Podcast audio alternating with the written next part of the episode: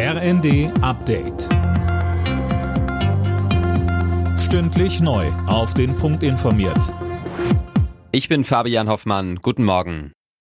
Zusammen mit seinem Team hat der Satiriker Jan Böhmermann nach eigenen Angaben geheime Akten zu den NSU-Morden veröffentlicht. Über 170 Seiten eines Berichts des hessischen Verfassungsschutzes sind online einsehbar. Auf der Website heißt es, die Öffentlichkeit habe ein Recht zu erfahren, was genau in dem Dokument steht.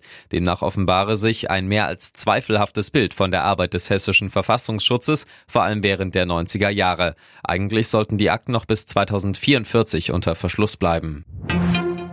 In den festgefahrenen Tarifverhandlungen für die Metall- und Elektroindustrie gibt es nun erste Warnstreiks. Unter anderem bei ThyssenKrupp in Hagen und Bosch in Bamberg sind die Mitarbeitenden zum Ausstand aufgerufen. Die Gewerkschaft IG Metall will damit Druck auf die Arbeitgeber machen, nachdem die dritte Verhandlungsrunde ergebnislos zu Ende gegangen war. Die Arbeitgeber hatten eine Einmalzahlung über 3000 Euro angeboten. Die Gewerkschaft will 8 Prozent mehr Lohn bei einer Laufzeit von zwölf Monaten. Die vierte Runde steht in gut einer Woche an.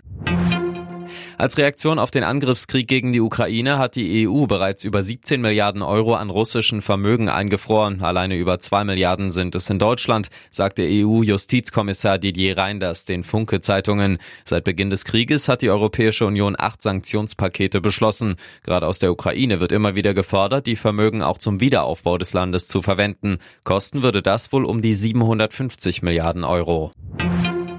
Zum Start des CSU-Parteitags hat Markus Söder gegen die Bundesregierung ausgeteilt. Die Ampel sei eine der schwächsten Regierungen, die Deutschland je hatte, sagte der CSU-Chef. Entscheidungen aus Berlin kämen zu spät, seien oft nicht ausreichend und häufig zu kurz gedacht.